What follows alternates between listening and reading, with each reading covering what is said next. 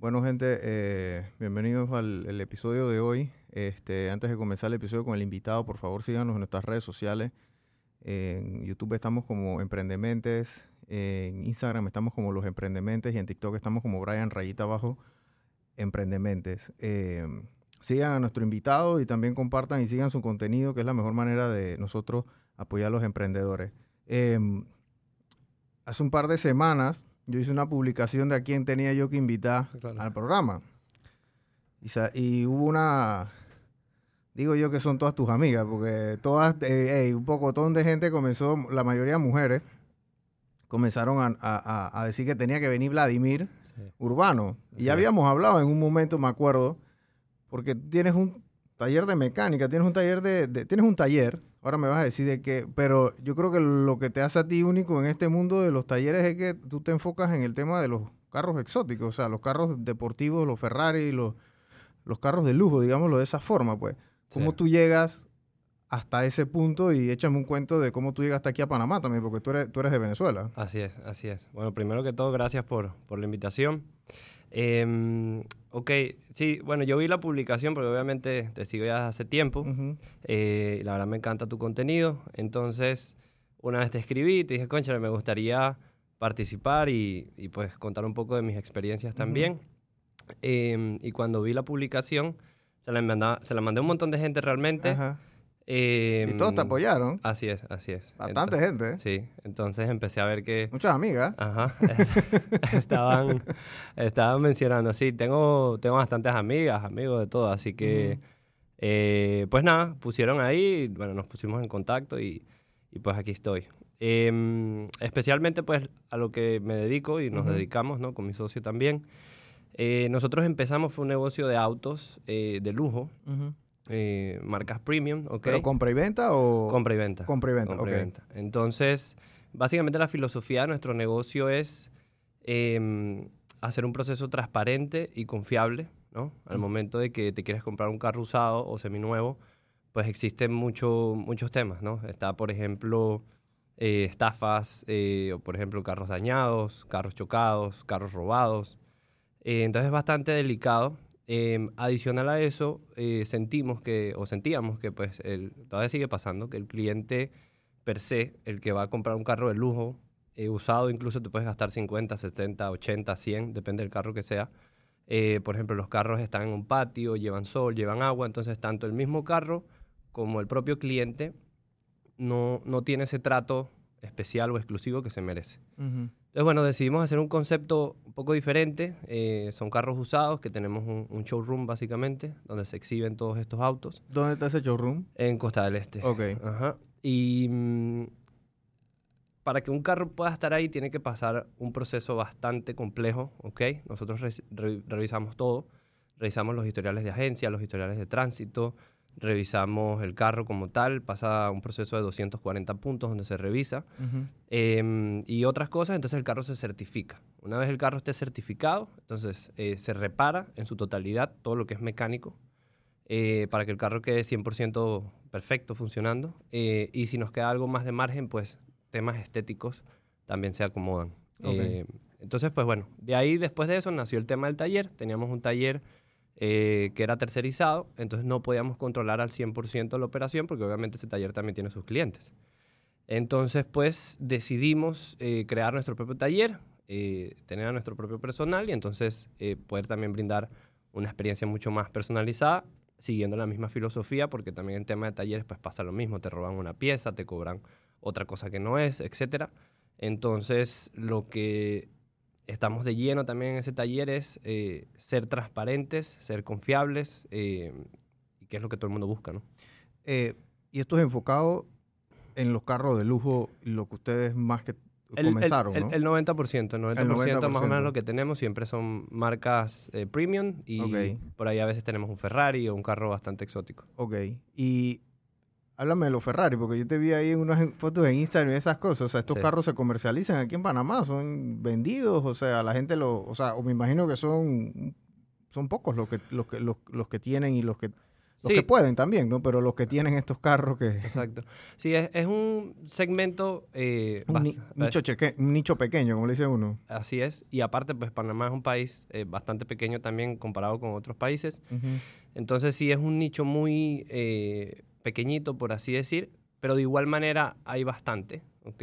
Panamá hay bastantes carros eh, así, eh, Ferraris, Lamborghinis, McLaren, etcétera, eh, más de lo que te puedas imaginar. Em, ¿Cuántos pueden haber de estos carros exóticos aquí? Más de 100. sí, mucho más de 100. Mucho más de 100. Wow. ¿Cuánto decir, cuesta, ¿Cuánto cuesta un, un Ferrari? de Bueno, segunda- tú sabes, vas a de segu- depende, ¿no? Pero sí, de segunda mano, pues con 100 mil, 150 mil, eh, puedes conseguir un buen Ferrari. Ferrari de qué, de qué año? ¿Hace 5 años, 10 años? No, más, más. Un 2005, eh, 2008, por ahí. El tema de... de- Ferrari de 20 años. Sí. Y ese- esos cuestan 100 mil, 150 mil dólares. Exacto. Qué locura. Sí, hay algunos que por ahí, depende del modelo que sea, pues puedes conseguirlo más nuevo, eh, relativamente por el mismo precio. Ahí lo que marca la diferencia es lo que cuesta mantener el carro, más de lo que te... ¿Cuánto cuesta mantener un, un Ferrari? En promedio una reparación son 7 mil dólares, promedio. O sea, ¿Una reparación de, de qué? cualquier cosa, cambiar amortiguadores, pedir eh, mantenimientos, etcétera. Por ejemplo, un mantenimiento puede estar eh, cerca de mil dólares. ¿Y cada cuánto tie- Eso es como los carros normales. Como, Eh, depende, Como eso- mi Toyotita. eso- cada 5 mil sí. kilómetros tú le cambias el aceite. Eso lleva un patrón Ok. eh, donde vas cambiando según lo que te recomienda el fabricante y según sea el carro. Tienes que cambiar a veces antes de 5.000 kilómetros Claro. aceites. Por ejemplo, cuando los carros son nuevos, a los 2.000 kilómetros tienes algo que se llama break-in. Entonces tienes que quitar todos los fluidos, incluidos frenos, etcétera, y cambiarlos. Wow. Exacto. Entonces, sí, sí, más que todo por el tema de si son del 2005, 2006, Ujú. eh, o sea, sí hay que preparar la billetera, como quien dice, porque es, es más un lujo que, que O sea, eso serían como con unos 20, 25 al, al año, fácil en temas de mantenimiento, soporte, bueno, lo que sea, pues. Como, Sí. unos, como unos 20. Sí, así mismo es. Wow. y Bueno. eso es, eso es para to- todos. Sí, la mayoría, la mayoría. O sea, no es que los más nuevos gastan más, o, es, o sea, es, es un aproximado, digamos que... Eso, por ahí, por ejemplo, si compras uno nuevo de agencia, eh, tal vez la agencia te dé un, un soporte postventa de incluirte, no sé, uno o dos años eh, de mantenimientos y algunas cosas incluidas, pero de igual manera vas a tener que... Aquí había una agencia de Ferrari ahí en... Sí, sigue, sigue. Ah, eso, eso, sigue ahí. Sí, la, la, la estaban terminando de remodelar, creo que ya está lista. Incluso hace poco eh, hicieron un evento que se llama una cabalgata, Ajá. entonces nos invitaron también. Nosotros teníamos un F430 del 2006, si no me equivoco, Ok. no blanco, que fue el que viste en la foto seguramente. Ujú. Eh, y nada, pues fue una vuelta aquí a la ciudad, terminamos en, en Ocean Reef, en la isla, y nada, hubo como un evento. Tú, tú dices cabalgata, es que fueron varios Ferrari. Yo estoy imaginándome una cabalgata de... Exacto, de en, en- en mi ignorancia. En- una no. cabalgata de caballos. Ah, sí, Ok. es, de Ferraris, de Ferraris. Ok. Eh, hab- hab- habían, no sé, cerca de 25 más o menos. Wow. Sí, en Panamá, por ejemplo, hay dos que son espectaculares, que son los que a mí me gustan, que es el eh, 458, eh, hay un montón. Y eh, hay dos aquí que son los que amo, que son los 488 pistas. Eh, creo que hay 500 en el mundo, algo así, si no me equivoco. Y aquí hay uno. Dos, Ah, aquí hay dos. exactamente, Wow. exactamente igual, es mismo color, todo igual. No es el mismo dueño, asumo. No, Ok. no, no, no. ¿Y qué otros carros exóticos hay aquí? O sea, a mí me gusta preguntarte esto, porque yo la verdad es que nunca en mi vida me he montado en un... Bueno, una vez me monté en uno, pero no estaban dando. O sea, eran Ok. como en una feria en los Estados Unidos que te dejan montar el carro y te toman la foto. exacto. Eso fue así como un caballito de niño, que tú te montas y te toman... Bueno, eso fue lo que yo hice. Y estaba, estaba peladito también, pero me- me- e- esto es un mundo como bien mágico aquí, digamos Sí. que secreto, porque aquí tuvimos Aarón exacto. Ollero Sí, sí, sí. y Aarón hablaba de estas cosas de los relojes y las cosas por mecánica y ese, ese fue uno de los podcasts que más vistas tuvo porque era un mundo secreto, digamos de esa forma. La gente no sabe cómo se maneja ese mundo de los relojes de lujo y mucho menos van a, el tema de los relojes de... Ajá. De- Y- y- de- de- sí, claro. Claro. Y, igual, el, el Ferrari que nosotros compramos, se lo compramos a Aaron. Ah, wow. Exactamente. Mira tú, Aarón está por todos lados entonces. Así es. Qué locura, así Aarón. es, así es. él, él- él nos llamó. Aarón conoce mucho, o sea, es más cercano a mi socio, a Ajá. Raúl. Eh, y un día me dice Raúl, vamos a ver este Ferrari y tal, que me encanta. Y ese diseño de ese F430 es espectacular. O sea, es una belleza de carro. Claro. Eh, lo fuimos a ver, tenía los escapes modificados, que eh, creo que tenía Novitec, que es un sistema de escape carísimo. Eh, el sonido espectacular, el carro una belleza. eh, y bueno, entre una cosa y la otra lo negociamos y terminamos comprándolo. Wow. Así que lo tuvimos como por cuatro o cinco meses. ¿Y lo eh, vendieron? Y lo vendimos hace un mes, más o menos en diciembre fue. Ajá. Ah, ok, eso fue, hace, eso fue hace poco entonces. Así es. Eso fue hace el año pasado. Así es. Es un sentimiento agridulce porque, digo, la regla número uno de nuestro negocio es no te, enamores de los carros. Claro. No vas a vender nada nunca. Así es. Entonces, pues bueno, mientras estén, si duran poco o mucho, pues se disfruta. Claro. Y estos carros, bueno, aquí yo, yo, yo creo que yo he visto uno que dos McLaren y Lamborghinis y esas cosas, pero estos carros ya mucho más exóticos, los Sí. Bugatti, esas, eso, eso no llega a Panamá Eh, ahora mismo. Honestamente, si hay, no, no los he visto. No he visto un Bugatti, un Pagani. Ajá, eh, no, o sea, McLaren sí hay varios. Eh, aquí hay un Porsche, un 7, creo que se llama 718 Spider, si no me equivoco. Vale como un millón de dólares. Wow, Eh, está aquí en, en Panamá. Es plateado. wow. Eh, pero algo así, eso es un supercar. Es un supercarro, sí. Eh, pero otro así que, que te diga que, que sepa que, que exista como, como tipo estos, eh, no he visto. ¿Cómo tú llegaste aquí a Panamá? Porque esto de meterse en los carros, ¿tú qué edad tienes después de todo? 28. Tú tienes 28 años, entonces Ujú. eres relativamente joven. O sea, esto es un negocio generalmente para gente un poquito más longeva que tiene y que conoce gente con... Claro. Tú sabes, ¿no? Sí, mira, mi historia es bastante interesante. Antes de venir a Panamá, eh, yo jugaba fútbol profesional. ¿Ah, sí? Ajá. ¿En qué? ¿A dónde? En Venezuela jugué en el Deportivo Táchira Ok. eh, y en el Aragua Fútbol Club. Yo me formé en una escuela en Madrid de Luis Figo.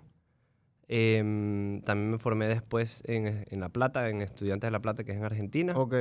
Eh, y también jugué en varios países. Estuve en... en- Esa historia suena más interesante que los carros. Échame ese cuento. Exacto. Eh, nada, yo era portero. Em, estuve en la selección de mi país, en Venezuela, Ok. en la sub-15 y sub-17. Em, y bueno, eh, pensaba, ¿no? Era mi, mi sueño de, de- de pequeño, ¿no? Vivía para eso y eh, mi idea era ser jugador de Real Madrid, básicamente. Em, por 50 mil factores, pues el, el deporte de alto rendimiento, pues Es complicado. bastante. Em, Tú eh, estabas, tú estabas en Madrid, en la escuela de Figo, y eso me imagino que era algún apéndice o cantera de lo que era el Real Madrid, ¿no? Exacto. Ok. Eh, ¿Y qué y edad tenías allá cuando establos allá? Cuando estaba allá tenía 13. 13 años. Ajá. O sea, ¿tú te fuiste solo para Madrid a los 13 años? Sí. ¿O, o se fue tu familia contigo? No, solo, solo. A, los, a los 13 años te fuiste para Madrid. Sí, yo realmente dejé mi casa eh, a los 12 años. Me fui desde los 12 hasta los 19. Y, ¿Y estuviste en España todo ese tiempo? Estuve en España, Argentina, Colombia. eh, ¿Y ahí en Madrid dónde vivías? O sea, ¿cómo, cómo, cómo es eso? Porque aquí tú sabes que todos los pelados sueñan en irse para allá sí. y echa ese cuento, porque eso, Sí. eso allá no es fácil. No. La gente piensa que tú llegas allá y ya tú tienes y te están recibiendo con un saco de plata, ¿me explico? me los pelos. Tú llegas Em, allá y hay que pasar páramo, ¿no? ¿Cómo es eso? Sí. em, si me preguntas honestamente, creo que Europa em, es muy diferente a, a- a todo lo que es Latinoamérica en lo que es vivir el fútbol. Obviamente se vive de maneras totalmente diferentes, pero por ejemplo, en Europa lo vives de una manera más cómoda, en Latinoamérica lo vives de una manera don- donde eh, en promedio la mayoría es o soy futbolista profesional y sobrevivo y mantengo a mi familia, eh, o me muero. O sea, ese es el pensamiento de la mayoría de, de los, Ujú. de los jugadores. Entonces, tener esa mentalidad a los 12, 13 años, pues no es para cualquiera. Em, yo honestamente no la tenía. Em, y poco a poco sí fui como agarrando calle, como quien dice. Em, y las cosas empezaron a cambiar favorables, por así decir. Em, entonces, bueno, en, respecto a tu pregunta, en, en Madrid eh, vivía en Las Rosas, que es justamente donde está la Real Federación Española de Fútbol. em, y ahí tienen como complejos deportivos. y- Ok. O sea, tú vivías con otros, otros compañeros, Sí, de todo el mundo, forma. de todo el mundo. Conoces a gente de todo el mundo, jugadores de todo el mundo. Eh, y bueno, básicamente el, el- el deporte de alto rendimiento es comer, entrenar, dormir. Comer, ¿Cuántas, cuántas veces entrenaban al, al Tres. día? Tres veces al día. O sea, en la mañana, al mediodía. Muy- temprano. Con, con los tres golpes. Exactamente. Con los muy tres golpes de comida. Ajá, muy temprano, después del almuerzo dormías, volvías a entrenar, volvías a dormir, comías algo y volvías a entrenar anoche y lo mismo el siguiente día. De lunes a lunes. Sí, entonces eh, depende si hay juegos o no hay juegos, pues los entrenamientos van variando, o, o quién jugó y quién no jugó. Hay entrenamientos para recuperar, eh, los que no jugaron, por ejemplo, los lunes tienes que hacer un montón de cosas, etcétera.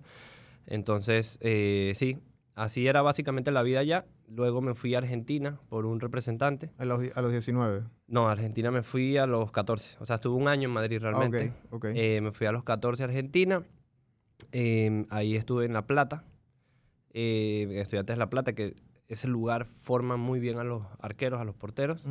Eh, y bueno, ahí también pasé casi un año. eh, igual un complejo deportivo, no sales de ahí. y Bueno, literal, lo que conocí de La Plata era eh, El fútbol. el fútbol.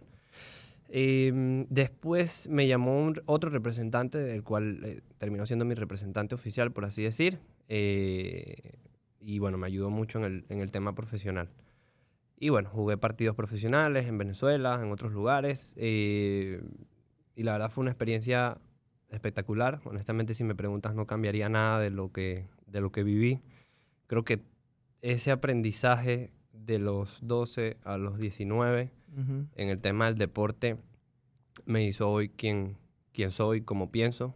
Eh, O sea, tú le entregaste tu niñez al fútbol. sí, la verdad me siento... No fuiste a la discoteca, 15 Nada. años, nada de esa vaina. Nada. Estabas jugando fútbol, ¿no? Exactamente. Eh, ahora es otro cuento. pero en ese tema... Igual yo no soy mucho de rumbas, pero creo que por... por, por ¿Y la escuela cómo era eso? O sea, iban a la escuela, porque digo, tienen, van a la Exacto. escuela, pero ¿cómo era ese proceso? vas, vas de escuela en escuela, por así decir.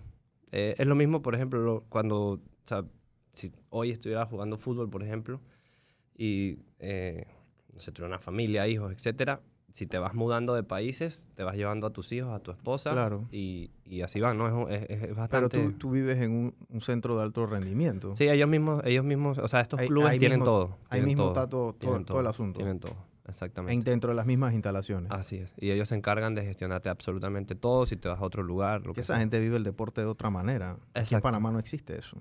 No, eh, la verdad, en, sí. ni- en ninguna disciplina. No, Creo que ahora hay una gente de gimnasia que tiene como un homeschool ahí y una cosa, pero eso ahí Sí. es muy común en, todo, en todas las ciudades. Exactamente. Si me preguntas, por ejemplo, en el tema futbolístico, eh, cuando llegué a Panamá, yo realmente vine porque decidí no jugar más fútbol eh, ¿A qué edad fue eso? a los 19. ¿Tú Eh, llegaste aquí a Panamá a los 19 años?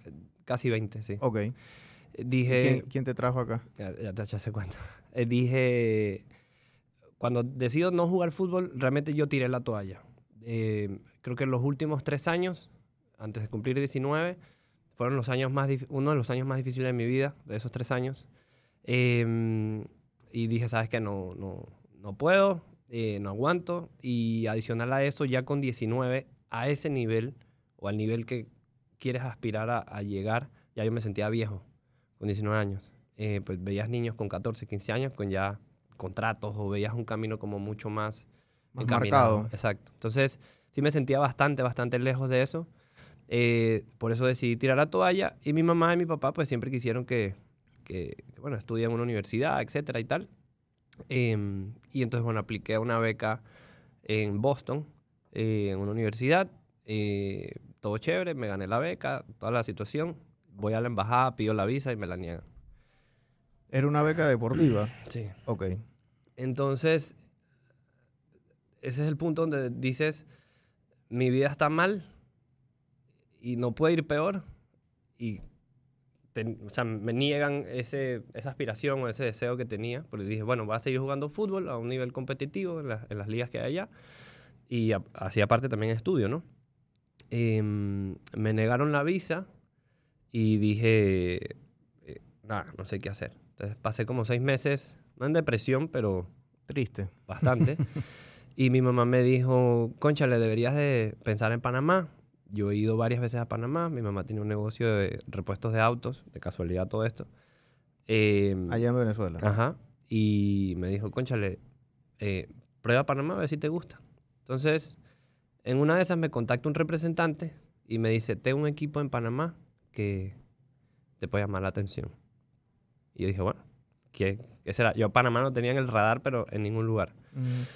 Eh, entonces vengo con este representante, aprovecho esa vuelta, por así decir, y mm, eh, fui al San Francisco, que está en Chorrera. Estaba un técnico que se llamaba Gary... Gary Stempel. Exactamente. Eh, y bueno, probé, pasé todas las pruebas, me dijeron perfecto, te queremos, necesitaban un portero. Eh, me iban a hacer un contrato y toda la, toda la situación. El sábado, me acuerdo que era un sábado que salí de ahí, el domingo voy a Multiplaza y digo, bueno, me voy a comprar mis guantes, me voy a comprar unos zapatos y toda la situación, los que me gustan, porque, ¿sabes? Ya, ya voy a pertenecer a este equipo, estaba todo don Ujú. deal. Eh, y literal, voy a pagar en el cajero, me llama el representante, me dice, Vlad, y se cayó todo, eh, van a traer un arquero de Colombia, entonces, pues, lo siento mucho, pero ahí quedó todo. Ya, tiré todo ahí en, el, en la caja y dije, ya, esto no es para mí. Bueno, mejor que te llamó antes que, pagas, que pagaras, ¿no? Exacto, me ahorré como 500 dólares ahí. Eh, entonces, bueno, ahí fue ya donde dije, ¿sabes qué? Esto no, esto no va para ningún lado. Em, y pues nada, ve a ver qué, qué empiezo a hacer, ¿no? Qué empiezo a, a hacer con mi vida. No tenía nada claro. Y mm, me encuentro unos amigos de, de mi ciudad, en Maracay. Y bueno, empecé a salir con ellos de rumba. En mi vida había pisado una discoteca prácticamente. Y bueno, eso fue rumba tras rumba, rumba tras rumba. Aquí en Panamá. Exacto. Em, Eso, ahí tenías que 19, 20 años. eh, sí, 20 prácticamente. ya. 20. Ujú. Que Eso que era 2000, que Como Va a ser- 16 por allá. dos- 2006, ok. 2016, sí, creo. Ah, bueno. El caso es que eh, empezamos a salir, no sé qué, y bueno, me quedé con ellos en su casa y toda la situación. Y tenía un dinero guardado de lo que, de lo que ganaba. Y pasé literalmente casi que un año sabático, sin hacer nada, gastando plata. Exacto. Eh, hasta que un día veo mi cuenta de banco y me quedan mil dólares. Y dije, ¿y ahora? O sea, nunca pensé en, en eso. Tenía la mente como en otro lugar. Eh, y dije, bueno, tengo que empezar a trabajar. Ahí fue donde cambió mi realidad de, por ejemplo, haber jugado un estadio con 50 mil personas a no sé qué, qué voy a hacer. Entonces, no tenía, tenía mi residencia, pero no tenía permiso de trabajo, por lo cual no podía trabajar.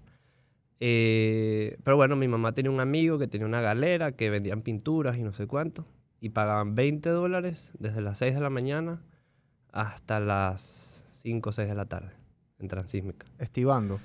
Y era lo que hacía, me ganaba 20 dólares por día, Eh, eh, estivando en el, en el depósito. bajando... Inventario. Exacto, de camiones y no el sé día a día. Eh, entonces, bueno, eso para mí fue así como un shock completo.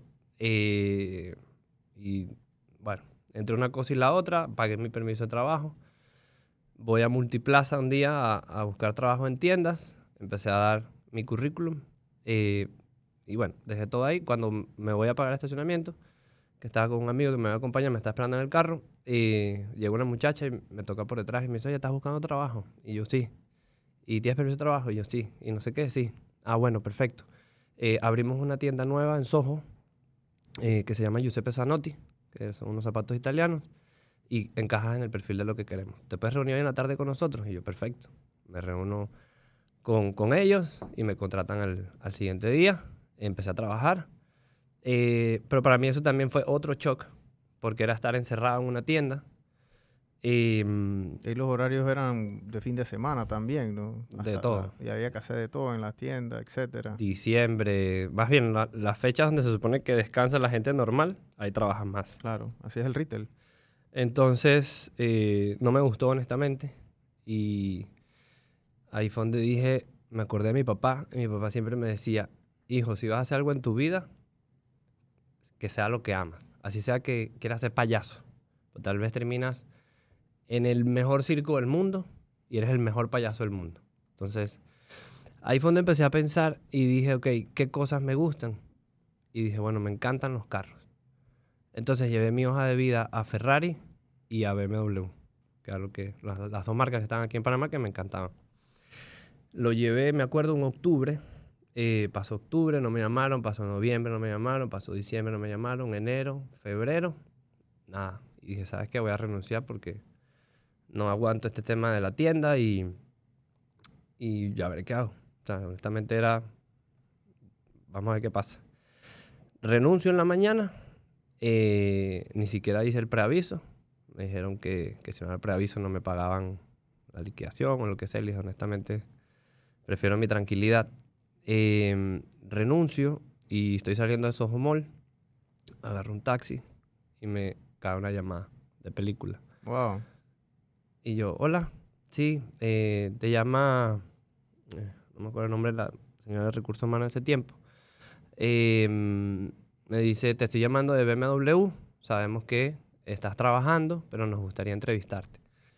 Y yo, mira, fíjese que ac- acabo de renunciar en este momento. Y me dice, ah, sí, de verdad, ¿podrás venir ahorita en la tarde a Costa del Este a una reunión eh, para entrevistarte? Y yo, perfecto. Bueno, me entrevistaron, pasé 50.000 entrevistas eh, y me contratan en BM. Y en BM, eh, en BMW, empecé como eh, en una posición que se llama Product Genius, que es como especialista de la marca. Eh, me gustaba mucho esa posición, pero tenías que viajar a diferentes países a aprender sobre los carros. Em, y no tenías como presión de ventas ni nada por el estilo, sino que era como una posición bastante relax. Y viajabas, que es lo que me gusta. Entonces dije, bueno, perfecto. Acepté la posición. Y en BM, eh, una vez en un entrenamiento en Toluca, en México, eh, conozco un instructor que se llama Miguel Merodio, mexicano. Y ese señor a mí me cambió la vida. Eh, me hizo entender de verdad el, el, el por qué cuando tienes que trabajar. Me explico, cuando trabajas pero porque te gusta, porque quieres que los clientes estén felices, eh, ¿sabes? Eh, De buena voluntad. Y este señor trabajaba en la- para la BM. Él era como un externo Ok. de una compañía de estas que, que te dan entrenamientos Ujú. y eh, lo daba específicamente en Toluca, porque tenía muchos años trabajando con, con BMW allá en Toluca. Ok.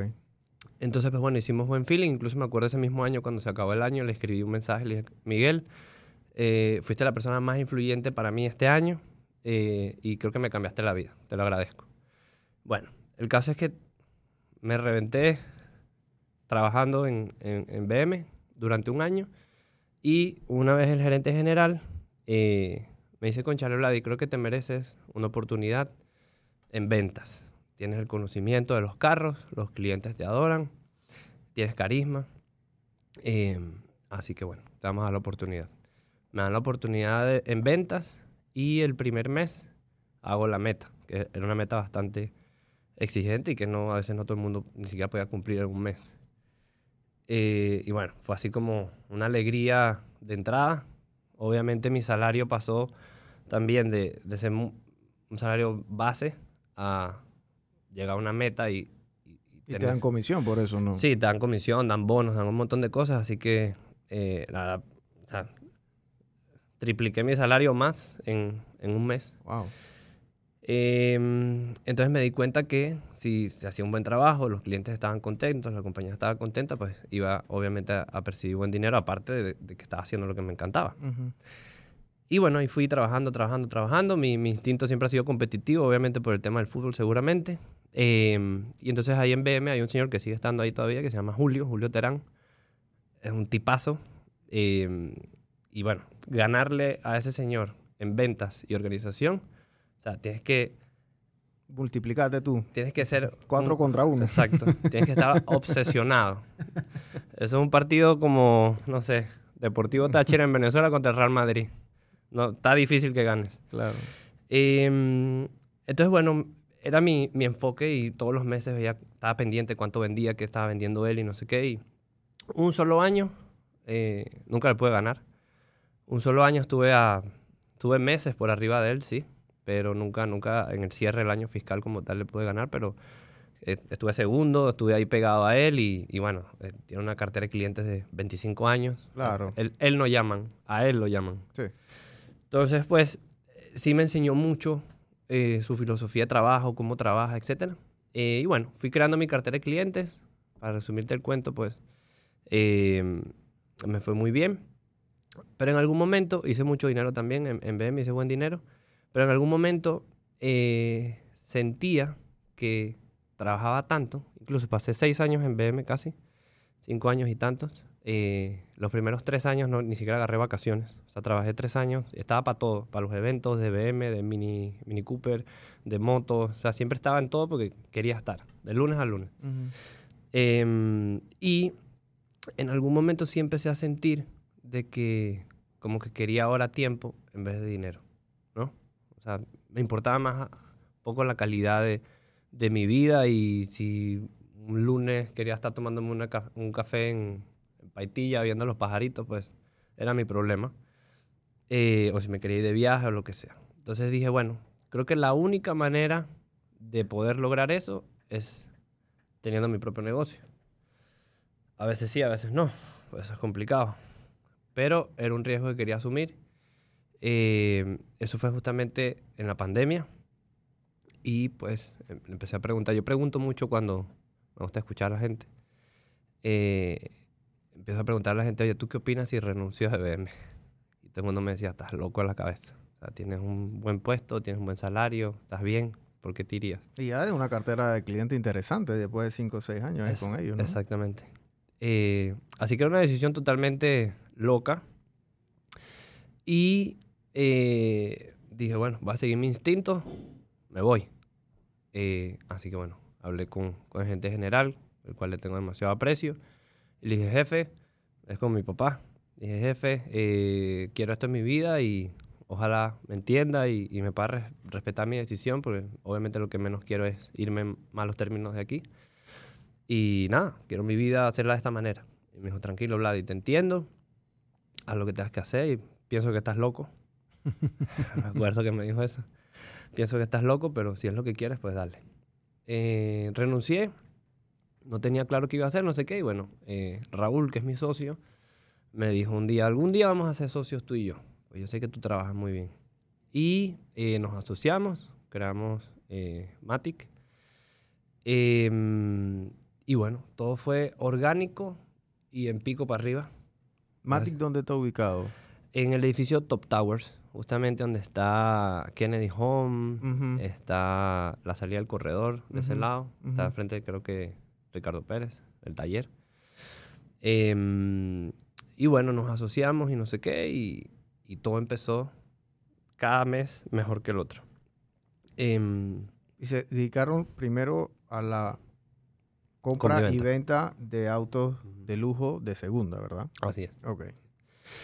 Em, ¿Cuál fue el primer carro que vendieron ahí en la empresa? bueno, el primer carro que vendimos que un BM. un No, BM. no. El, pri- el primer carro que vendimos ni siquiera fue un carro de lujo. Fue un Mazda como de dos mil dólares. Ok.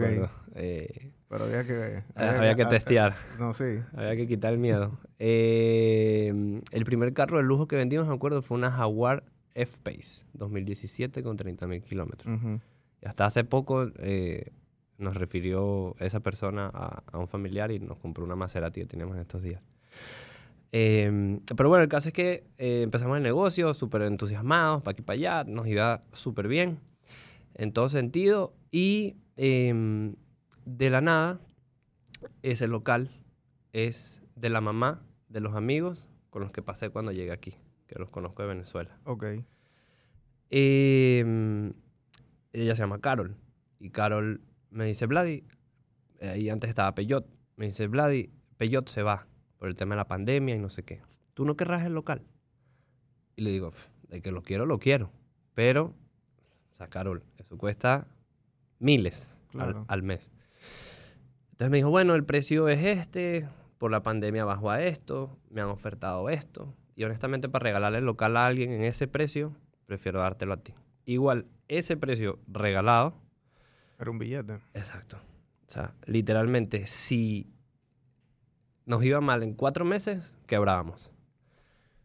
Entonces, aquí hay una historia súper, súper interesante, súper loca. Em, y entonces voy al local, me tomo fotos con el local, me empiezo a visualizar con el local, pues soy así. Y le digo a Raúl, o sea, ese local es de nosotros. Y Raúl, yo soy muy emocional, Raúl es más racional, él es más, vamos por el análisis, el camino y no sé qué. Yo soy a lo que me llega el corazón. Em, y le digo, el local tiene que ser para nosotros. O sea, yo quiero ese local, como sea. Y me dice, concha, Lola, y si nos va mal en cuatro meses, quebramos. Entonces, pero bueno, él me dice, yo confío en ti porque te veo, ¿no? Sé, sé, sé, sé lo que hablas. X. El caso es que eh, le digo, vamos a hacer algo. Yo voy a llamar a Miguel, a Miguel Merodio. Voy a llamar a Miguel y si él me dice que tome el local, lo tomo. Si me dice que no tome el local, no lo tomo. Porque a la par de eso, se había mezclado una situación personal mía complicada, eh, lo cual era aún más loco. Me encantaría contarte esa historia, pero no puedo. eh, sería aún más loco tomar ese local. Em, y bueno, llamo a Miguel, le echo toda la historia completa, lo que me había pasado y, y lo del tema del negocio, etcétera, cómo estábamos. Y me dice, si me preguntas, no, no lo hagas. Y yo, tranco la llamada, subo al apartamento y le digo a Raúl, me dijo que sí. me dijo que sí, tomemos el local. Entonces, bueno, empecé a hablar con Carol, terminamos negociando algo y se cerró la negociación. Em, ya Raúl obviamente sabe esta historia, después se la dije. Eh, y creo que fue la mejor Decisión, decisión, ¿no? que pudimos haber tomado. Entonces, a veces esas decisiones locas, Y era, hice mal cuatro meses seguidos. y, sí, y ni siquiera muy mal, o sea, conservador. Bueno, cuatro meses es bastante tiempo. Hay gente que no, no le puede ir mal una semana. Exacto, exacto. Eh, pero bueno, tomamos el local, todo bien y, y la verdad creo que hoy en día la compañía está bastante sólida. ¿Cuántos años tienen ya, ya en, andando? en marzo de, de este año cumplimos dos años. Y- Cumplen dos años. O sea, exacto. Prácticamente arrancaron en pandemia, entonces. Exacto. Eh, así que bueno, eso, esa historia, la verdad siempre me, me ilusiona bastante porque tomé una decisión, Raúl le dice decisión de héroe o de villano. Si te sale bien, bien, Sí. y, y si no, también. Ahí hay una, sobre las decisiones, hay una, eh, no sé, una historia, no sé si la has escuchado alguna vez, del granjero chino. El granjero chino es, eh, él tenía un caballo y se le pierde su caballo eh, y todo el pueblo se le acerca y le dice, eh, oye, qué mal que se te perdió el caballo. Y el granjero le dice, maybe, tal vez. Al siguiente día regresa el caballo con siete caballos salvajes. Y todo el pueblo se acerca y le dice, wow, qué chévere que vino tu caballo y siete caballos más. Y el chino le dice, maybe. Al siguiente día su hijo trata de domar uno de los caballos salvajes, se cae y se rompe una pata. Eh, y todo el pueblo se acerca y dice, oye, qué mal que tu hijo se, se, rompe una pata. Y el granjero dice, maybe. Al siguiente día vienen unos oficiales a llevarse a niños a la guerra y no se llevan al hijo del granjero, pues se había roto la pata. Y todo el mundo, concha, si, si tiene suerte, qué bien, ¿no? Y el granjero dice, maybe. Y el punto de todo esto es que tú nunca sabes si algo que parece una tragedia o algo eh, afortunado, no sabes cómo va a terminar, ¿no?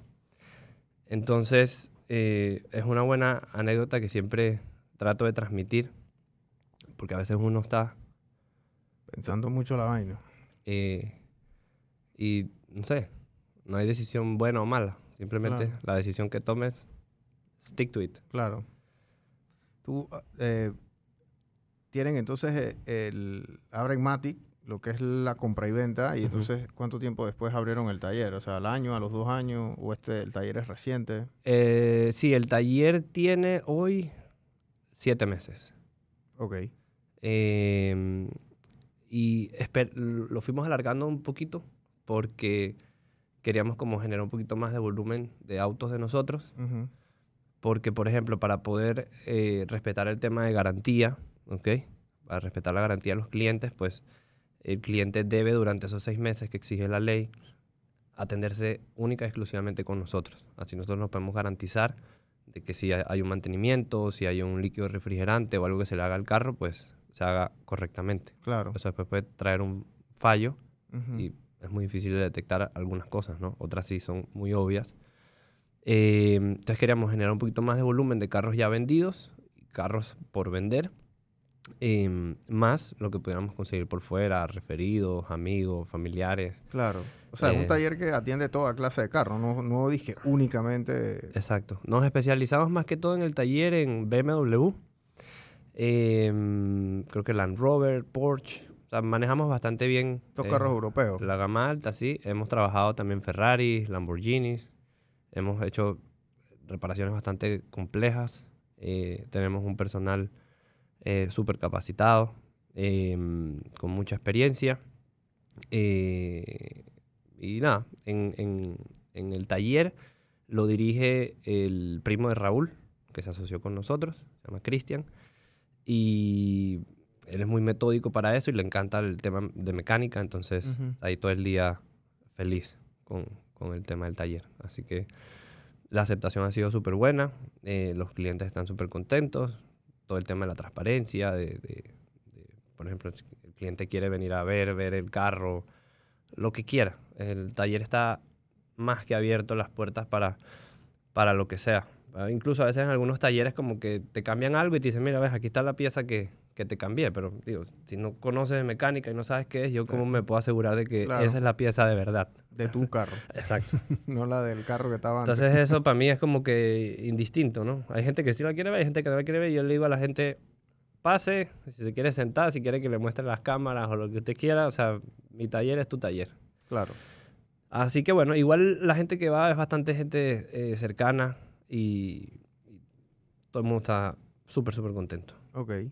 ¿Qué viene pa- o sea, qué más quieren hacer ustedes aparte de, o sea, porque digo, ya tienen la compra y venta, el taller, etcétera, o sea, ¿qué, qué planes de crecimiento tienen o, o a dónde tú ves esto llegar aquí, no? Sí, bueno, eh, realmente lo que queremos es ser como, ser siempre la primera opción para, para el cliente.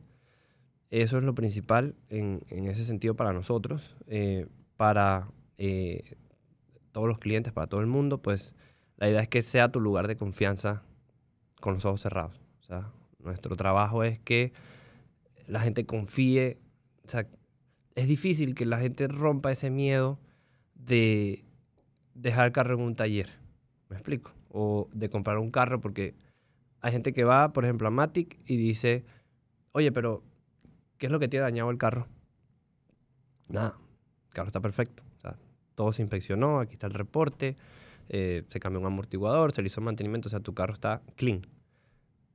Entonces, esa mentalidad que está en toda Latinoamérica básicamente eh, y Centroamérica, eh, es la que quisiéramos cambiar. Es un trabajo grande de que honestamente puedas confiar al 100% en una venta de autos usados eh, o en un taller. Entonces creo que eso es eh, nuestro propósito. Eh, y nada, hay muchos planes ahora que vamos a implementar, por ejemplo, como garantías extendidas, eh, mantenimientos incluidos, como si estuvieras comprando un carro en una agencia de autos nuevos. Por ejemplo, compras eh, tu auto con nosotros y te llevas dos años de mantenimiento incluido y si quieres extender la garantía, pues te doy una garantía adicional. Mientras todo el mundo se quiere esconder de no darte garantía, nosotros te la podemos extender. Entonces, eso también es un trabajo bastante, bastante complejo, más en carros usados. Entonces, sí lo venimos ya desarrollando ese plan desde hace más o menos seis meses. Creo que faltan como unos cuatro meses más. Es bastante complejo por el tema que son carros usados y depende de los carros, etc. pero bueno, eso va a venir y, y- y eso va a ayudar a ese pensamiento de decir, bueno, si esta gente me vende un carro y me da un año, dos años de garantía, por poner un ejemplo, eh, sea, ellos están seguros de lo que están Claro, vendiendo, ¿me explico? Claro. Eh, así que eso es lo que es. Eh, la, la garantía de, de- de un BM, de un Mercedes, son, son como tres años. ¿Es así? El O- o son- nuevo. los nuevos, ajá. Sí, ¿Son son tre- tres años o cinco? O tres años y tienes la opción de extenderlo hasta cinco. Ok. Y- Por eso que la gente, estos, estos BM y estos Mercedes, la gente los vende a los 3, 4 años porque iban y cambian y de vuelta y así sucesivamente, ¿no?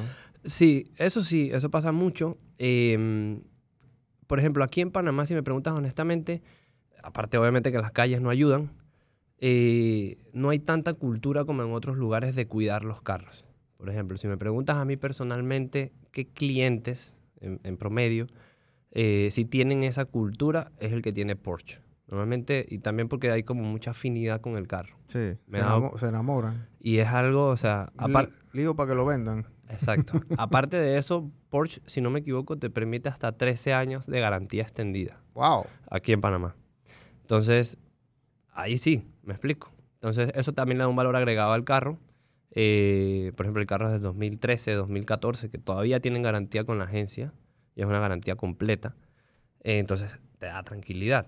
Y aparte, ves ese tipo de autos y siempre está impecable. Siempre. Entonces, a veces eh, casi las otras marcas, eh, depende del cliente también obviamente, sí están como bastante más desgastados y si tiene un líquido de aceite no lo reparan, entonces queda ahí, tiene un amortiguador dañado, queda ahí, etcétera. En cambio el que tiene un Porsche siempre anda cambiando todo el día. Claro, Siempre. Aparte, si tienes garantía, te lo exigen que esté al día. claro.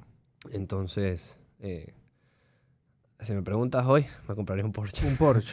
Sí. Sí, los Porsche siempre los veo como mejor cuidados también, más machete. Y tú no ves Porsche por ahí destartalado como un BM de hace 20 años que están Exacto, cayéndose, y los exacto. vidrios no les sirven. y el- o sea, a mí, a mí la verdad yo tengo amigos que a veces les ha dado por comprar carro Ok, europeo de segunda ok.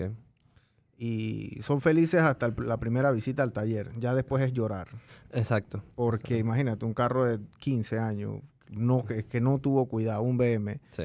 se prende una luz y nada más para pagar la luz son 300 dólares porque tienen que conectarla a la máquina, que no sé qué, y entonces se ponen en eBay a buscar piezas porque, imagínate, tú sabes, y bueno, tú sabes eso mejor que nadie, ¿no? Tú has escuchado todas las quejas Sí, eh, que, que- que- que- que Sí. existen. así es. Yo lo que le recomiendo siempre a la gente es, si te vas a comprar un carro usado, antes de comprarlo, revísalo bien. ¿Ustedes hace- dan ese servicio? Sí, también. O sea, yo, Sí. alguien me quiere vender a mí un BM del año de la sea. pera, yo, hey, vamos allá donde Ma- Vladimir. Sí, sí. Matic Service es el taller y esa comprobación se llama comprobación Matic, que es la misma comprobación de nosotros. Ok, Eh, incluso tenemos hasta un medidor de micras, que con el medidor de micras puedes ver la pintura, si fue chocado, si fue reparado, ok. un montón de cosas. Esa, esa comprobación es súper extensa. Eh, y sí, yo siempre recomiendo.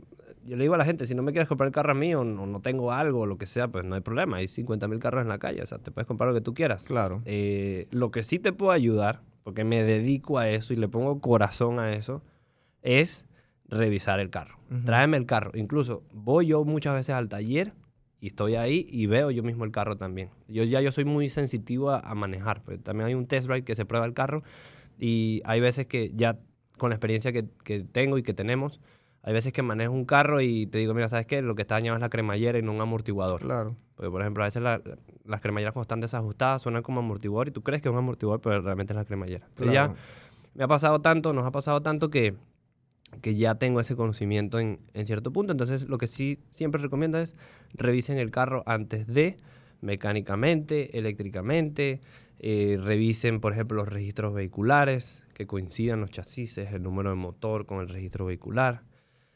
Eh, mm, ¿Qué más? Si está hipotecado, si no está hipotecado. Eso también hay que cuidarse. Pa- ha pasado mucho de que, eh, qué sé yo, vamos a decir que yo compro un carro que está hipotecado, tengo que pagar esa hipoteca, ¿no? Vamos a decir que el- el- la persona debe 15 mil dólares y me está dañando el carro en 20. Entonces yo pago los 15 mil y le doy la diferencia que son los 5 a, a la persona. Pero si haces eso y incluso puedes tener un contrato firmado, este tipo se puede desaparecer.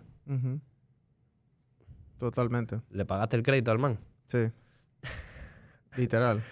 Entonces... Pasa eh, mucho. Sí, no, pasa de todo. Entonces he visto, mucha gente a veces siempre sale, me da risa. Yo cuando veo en las publicaciones, se vende por motivo de viaje, por mudanza, eh, porque lo usaba solamente mi esposa y nunca cruzaba el puente de las Américas y no sé cuánto. Yo digo, ay, aquí hay algo escondido. Claro. Eh, me pasó uno de los carros al principio cuando empezamos el negocio que compramos una X1 eh, y el señor me dijo, no, el carro está a nombre de mi esposa, ella lo usa nada más para trabajar, para la oficina, pam, pam. El carro está perfecto. Lo compré, digo, de inocente no tenía todos estos procesos y toda esta situación y lo está limpiando uno de los muchachos que trabaja todavía hoy con nosotros, eh, Rommel se llama, y me dice, jefe, este carro como que tiene algo. Entonces digo, coño, ¿qué será? Voy y voy a ABM. Pido el historial. Le había caído un árbol.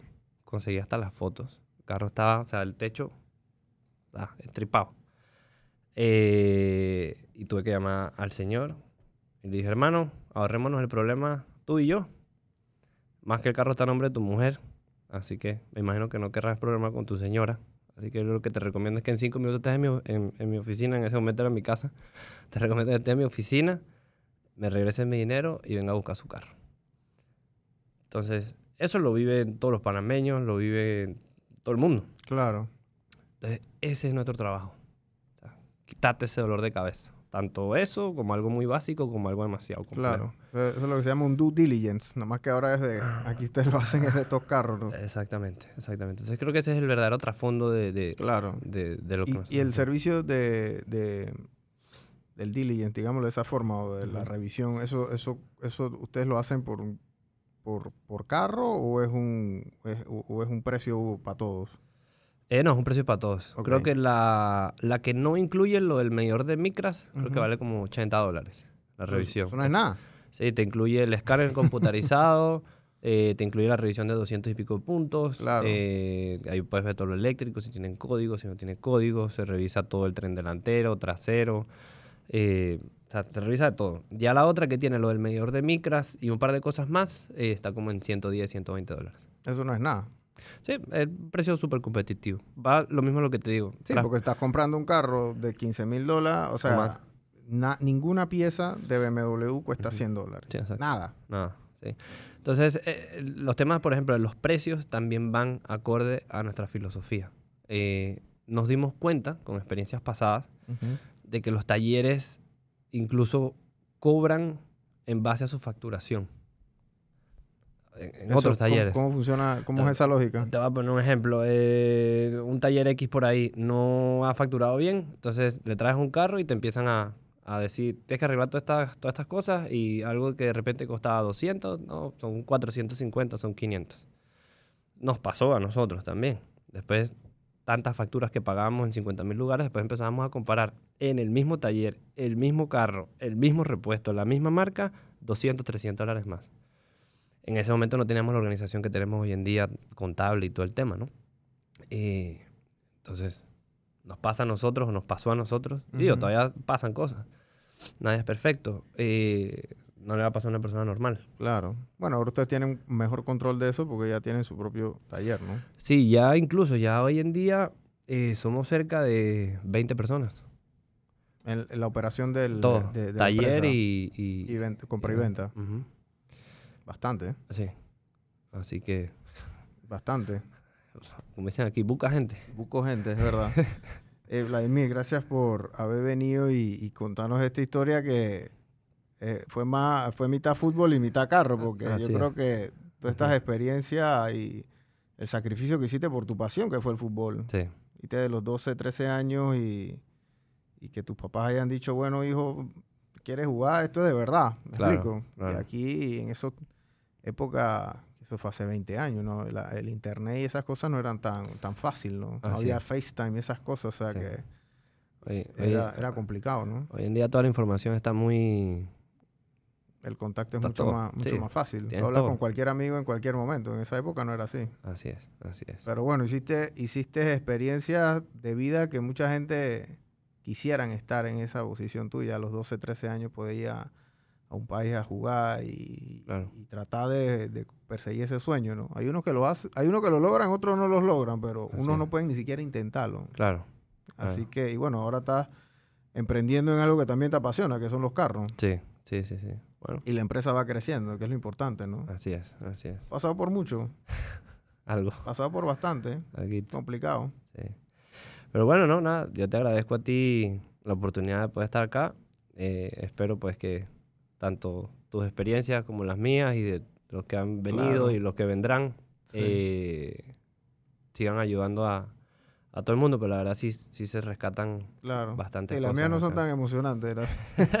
Lo mío no tiene nada que ver. Aquí hay fútbol, carro exótico, De todo un eh, poquito. chuzo, estibador, de toda cosa. Ahí has ido en una, en, un, en una montaña rusa, como dice uno, ¿no? Así es. Y tienes 28 años nada más. Todavía Yo pensé queda- que tenías más, no es que te veas viejo, pero yo pensé que tenías más. La barba, la barba, cuando Sí, me la yo, otra yo pensé, yo pensé que tenías más, más edad, Sí, pero no por el hecho de que te veas viejo, sino por el hecho de que tienes Sí. este negocio. Yo a los 28 años no estaba pensando en tener un negocio y nada de esas cosas. estaba- mi, mi cabeza estaba en otra onda. claro. Eh, pero gracias por haber venido y gracias por habernos compartido ti. tu, tu testimonio. Gracias. Dale, chao.